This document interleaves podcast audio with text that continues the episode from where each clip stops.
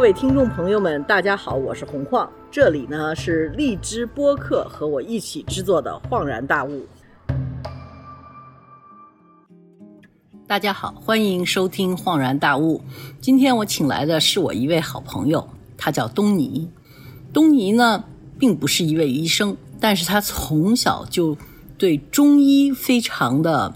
迷恋，所以。当他长大了以后，他就做了一件我认为特别了不起的事情，就是他开了两家中医院，有一个呢叫炎黄中医院，这个地方是我经常去看病的地方。还有最近呢，他开了一家叫惠民儿科中医院，这个我觉得特别好，因为其实有时候你去问西医，他们也会说：“哎呀，如果说你们中医有什么办法，就。”小孩最好不要吃那么多化学的东西，将来长大了对身体不好。然后中医呢，对整个的儿童的成长的过程都有很多特别好的办法。这些就是这一期我和东尼要聊一聊什么是儿童的中医院，而儿童中医院又有哪些特别的地方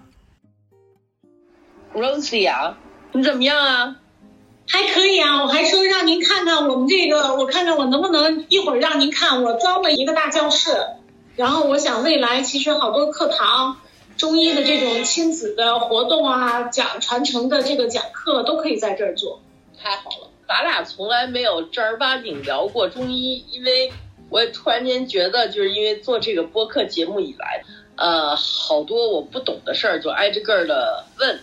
所以。当然肯定是问关于中医的事儿，就是为什么在国内曾经有一度对中医会有这么大的质疑呢？呃，我觉得我还是想积极的去解释它。我觉得有一部分人呢是真心的希望中医好，呃，确实看到了市场上这些鱼目混珠、良莠不齐的这些中医大夫们呢，就是很痛心，所以呢，以这种。所谓的贬中医的方法吧，希望引起大家的重视。所以我觉得整个社会的氛围，我觉得作为一个中国人来讲，对我们祖国医学的这种态度，大部分中国人，我还是这样的坚信，是说大家都希望中医好。嗯，您说的就是，实际上中医有时候就会有一些，是不是就是那种江湖骗子那种样的人？去骗，而因为他们的行为反而给中医带来了一个不好的影响。是的，是有这种情况存在，也确实呢，呃，有很多中医这个所谓的江湖骗子也好，或者怎么样，可能他的呃当时的医术没达到呢，或者说他本身出于什么样的目的，所以造成呢，在老百姓的这个心中就造成了中医没有效啊。中医慢呀，这些标签，但实际上呢，咱们回顾一下，中医自古呢，咱们是治急症的，所以说中医慢，这是不科学，也是嗯不符合历史的。因为自古呢，咱们郎中都是病入膏肓的去看郎中，然后呢，咱们必须得做到药到病除，针到病除，所以也确实是呢，呃，我们目前我觉得可能院校培养的这些。大学生们呢缺乏临床的实践，所以在给他们几年临床实践的这种成长和培养呢，以后我相信都能成长成为非常呃好的中医师。我想聊一下，因为你现在是炎黄中医院和惠民中医儿童医院的两个医院的创始人兼院长，对吧？别兼院长，就是创始人吧。院长跟谈不上，就是我觉得是创始人，然后参与了管理儿童医院呢。因为成立的时间短，呃，目前我在儿童医院参与的管理更多一些。但是炎黄有自己的团队，因为已经小二十年的运作了嘛。儿童医院呢，因为成立了十年，正准备再一个十年再启程。所以我目前在儿童医院管理的多一点，但确实都还是参与了这个创办。那又是什么？比如说，你为什么是创办了两个中医院？呃，我觉得可能还是一份情怀吧。我觉得，呃，晃姐你也知道，就是可能源于家族的原因，就是我妈妈确实受惠于中医，因为她十八岁就被宣判死刑了，实际上就一直是后来看的关幼波关老，那么真的是从死神的这个边缘拉回来的一个人，所以他对中医很有感情，可能受家庭的影响。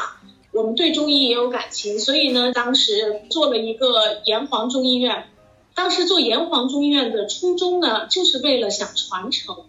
就是说传承不是在院校里传承，真的是在临床上，师傅带着徒弟，这样才真正能传下去，接得住。所以就纯粹是本着这一份的这个初心，就是说想把这个老祖宗的东西，确有技术的这些老先生们的东西，咱们能传下去，接住了，就是这么一个初衷。所以我们做了一个炎黄中医院的这么一个诊疗的平台，因为中医离不开临床，离不开病人，所以在学校这是传承不了的。所以这是炎黄医院创办的初衷。后来事隔了得有十年以后，我们在一一年的时候创办中医儿童医院的时候，这确实也是因为我自己当妈了嘛，当妈了就觉得这孩子一生病就跟天要塌下来似的，所以当时就想着中医有这么多这么很简单的这种小药啦、小方法啦，那可不可以让更多的家长知道，在北京至少月坛儿童医院、儿研所之后。家长能有第三个选择，那么就是可不可以考虑一下中医的一些方法，特别是孩子小、体质敏感，中医呢在这个外治这一大块部分中有着悠久的历史，而且有不可替代的优势，所以就是这样的一份初衷，就创办了这个中医儿童医院。我们自己做中医都不太想让孩子吃中药，所以我们自从创院以后。就花了很大的精力去研究外治的方法，在儿科上我们做外治的方法、外治的手法、外治的产品，就是尽量不让孩子吃药，然后把孩子的常见病、多发病解决掉。比如说我们做的便秘贴，小孩子不大便的问题，什么厌食的问题，所以就是这些。中医，因为我不懂哈，就是。儿科这事儿，好像医学分科这些，比如说什么，呃，有内科、有外科、有儿科，有什么这些，似乎在我们的脑海里头，永远是跟西医结合在一起的。所以我就对这个儿童医院特别感兴趣，就是说，其实，在中医里头也有儿科这么一说的。呃，对。在中医里面有儿科这一个体系，但是呢，因为中医的确实的理论基础是把一个人作为一个整体来看，所以它呢在历史上来讲确实没有分科特别的细。但是呢，中医的这套逻辑呢是按着脏腑，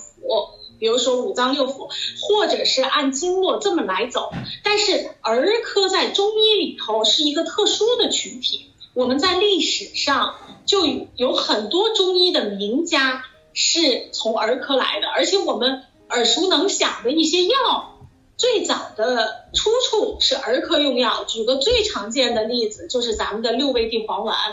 最早是用在小孩病上的，而且他的这个大夫叫钱乙嘛，这就是我们著名的儿科的鼻祖。所以实际上，像我们这个耳熟能详的六味地黄丸，现在都觉得是大人吃的。其实最早那时候是一个儿科用药。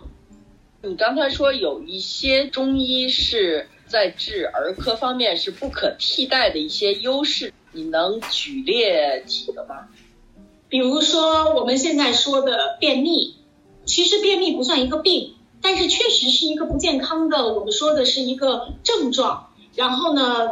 一个人也难过，对吧？因为他便秘。那么这一块儿中医我们在外治上，比如说我们有敷贴，然后有便秘的推拿的手法，小孩一推，哎，他就有便意了，他就想去解手，这是便秘。还有过敏性鼻炎，这次后疫情时代这个过度消毒。带来的这些呃后疫情时代的问题，所以过敏性鼻炎在西医上也是没有特别有效的办法，都是一些呃激素类的这个喷剂呀或者是什么。你像中草药，我们就有这个纯粹的中草药的熏蒸，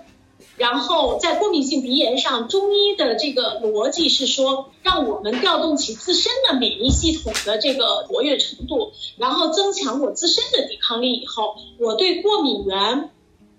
敏感的度小一些，然后每次过敏的发病的症状轻一点，发病的频率降低一些，所以慢慢的，实际上对这个过敏源的抵抗力就强了嘛。所以便秘啦。还有这个过敏性鼻炎，还有像生长，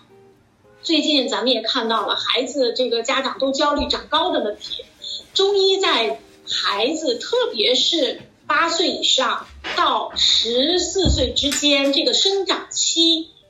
我们祖宗留下来很多助长的这个推拿的手法，比如说三伏天我们要三伏助长捏肌，还有我们有自己的助长的这个饮料。对吧？把它做成呃药食同源的东西，所以在中医，我们现在就是推广一个概念，叫中医理论下的儿童身高管理，这也是西医目前没有办法的，因为它只能靠打生长激素嘛。这还有就是现在我们临床上发现更多的就是厌食的问题，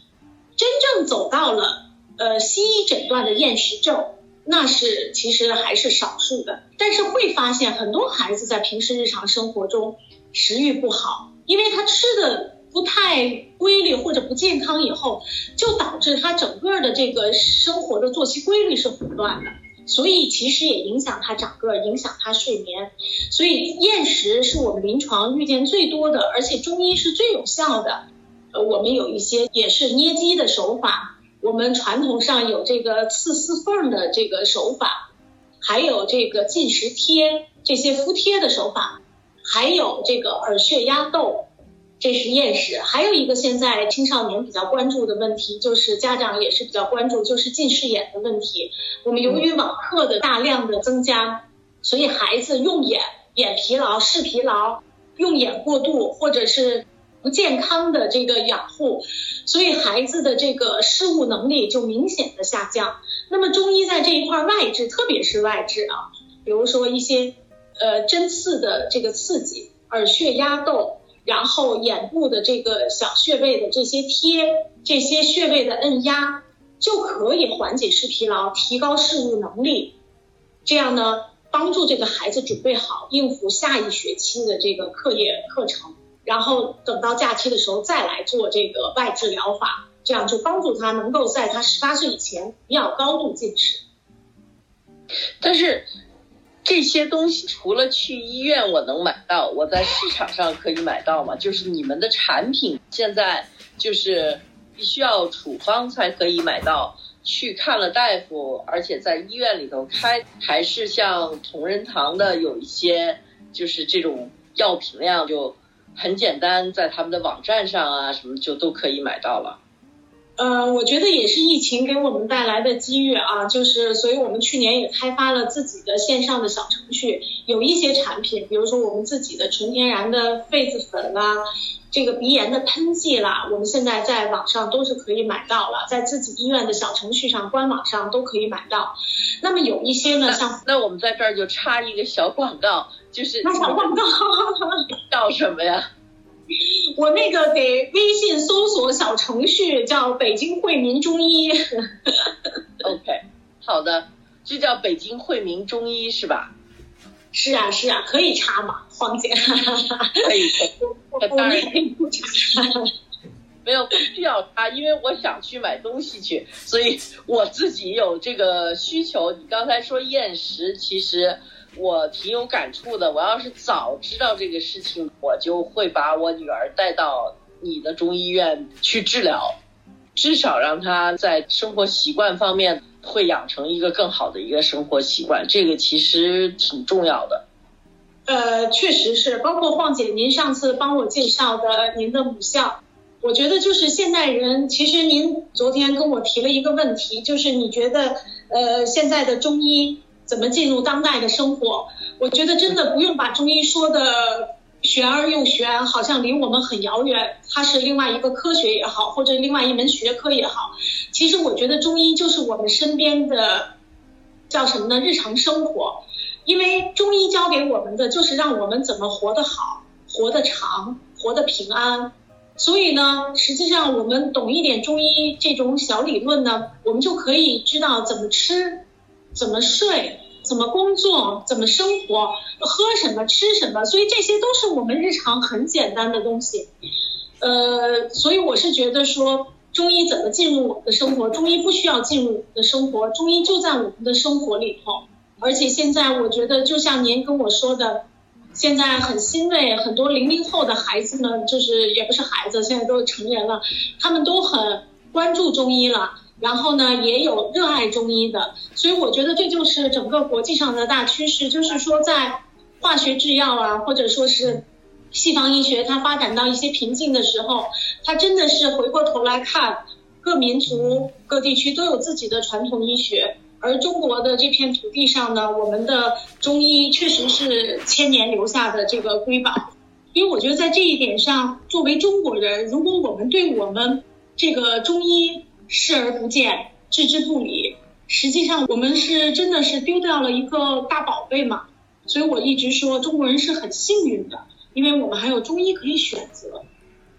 嗯，是因为。我去你们那个炎黄医院的时候，就是给大人看病的那个医院的时候，我就发现你们的医生都挺年轻的。我们固化的对中医的印象就是电视剧里头一个老爷子，对吧？长着大白胡子，然后，但是我发现在你那儿的中医反而是非常年轻的。这个是不是你在故意的？对。所以这也是我们当年创办炎黄的初衷嘛，就是我们要做传承。然后呢，所以我们现在特别欣慰的是，我们自己的这个诊疗团队都是八零后、七零后、六零后，现在还有九零后的这个帅哥美女们。所以我是觉得呢，他们这批人呢，呃，经过了系统的中药大学的这个理论的知识体系建设之后呢，由于他热爱中医。就叫什么呀？执迷于临床，所以呢，他就愿意呢，在临床上去不断的去悟这个道理。所以这一批大夫呢，我们觉得他们是热爱中医，同时由于他在临床上的打磨，他又特别的这个钻，所以呢，这一批的大夫，我们像您也知道，我们都是江湖称，什么涛哥、勇哥，都是这个帅哥美女们。所以呢，这一批年轻人啊，现在是我们医院的中坚力量。而且那医术也是真的是漂亮，都是从急症嘛，就是药到病除，这个针到病除。我认为中医咱们走下去、发展下去，必须要靠年轻人。老先生们呢，真的是德高望重、德艺双馨，但是呢，需要把他们的精华和真知的临床的实践一定要传下去。呃，未来在临床实践和诊疗过程中，无论是中医还是西医，靠的是年轻人。近几年，中医好像回到年轻人当中的一个通道吧，是美容、减肥，还有各种各样的跟个人的那个叫医美这个体系有关的一些事情，反而是通过这个渠道让很多年轻人接触到了中医。你对这个渠道本身有没有什么评论？我知道在炎黄是没有这些东西的。我觉得啊，就是说，呃，能够去认同，如果真正是认同说我们在中医理论指导下，比如说通过祛湿，通过加强我们的循环、新陈代谢，然后使我们的身体更苗条，或者是通过我们的一些针灸啊、这个艾灸啦、耳穴压豆啦，能够控制食欲，达到减肥的效果。如果真的是在这个正规医生的指导操作下，我个人是没有意见的，因为这也是呃中医在我们养生之道上有这么一个体系，说到底是怎么吃嘛，怎么让我们吃的更健康，同时肥胖肯定是不健康的嘛，对吧？但是呢，现在确实像您说的，市场上有这些鱼目混杂的，比如说这些医美，它可能打着这个旗号，但是真正呢，它并不按这个中医的理论去操作。或者说呢，咱们说神的人都喝这个红豆薏米茶的祛湿，但其实有的人他不适合这样来做，所以呢，就是在这一块确实有市场比较混乱的这个因素。但是呢，我觉得我也很感动，就是说现在还是有很多热心的这些中医人士嘛，还是不断的在宣传，比如说做这种呃免费的这种知识课堂啦，讲这个《黄帝内经》啦，讲这些中医经典的理论啦，可能让老百姓多了很多的渠道去了解中医到底是怎么回事儿，养生的这点怎么回事儿。但是我觉得这些问题可能就是发展中的问题吧。其实现在就是我觉得年轻人很注意养生，倒是比他们父母那一代，尤其是年轻的都市里头的白领，我知道都是挺会去照顾自己的。你觉得这个趋势是怎么兴起来的？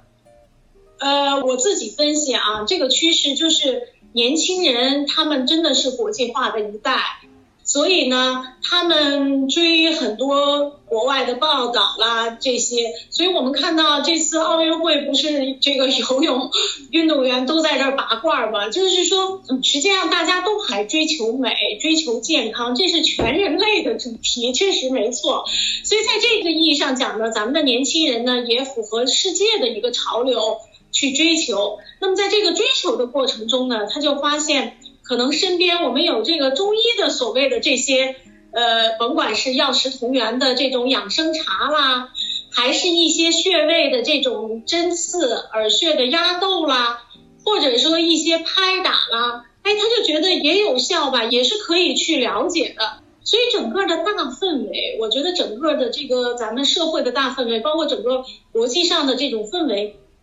回归传统医学，回归自然的东西。其实，在咱们在况且，你知道，在国际上不是也有自然疗法吗？实际上，它都是一个回归大自然、回归本真、回归最朴素的东西。我觉得这是一个整个的大趋势。所以，在这个过程中呢，实际上对我们做中医的、对中医人来讲，是真的是一个伟大的契机。但是，就是怎么在这个过程中，咱们能够正本清源，能够把好的、真正有疗效的。呃，诊疗的技术、诊疗的大夫、养生的产品，真正是好东西，推荐给老百姓，让更多的呃人去知道，然后他这个信息是对等的，也是很重要。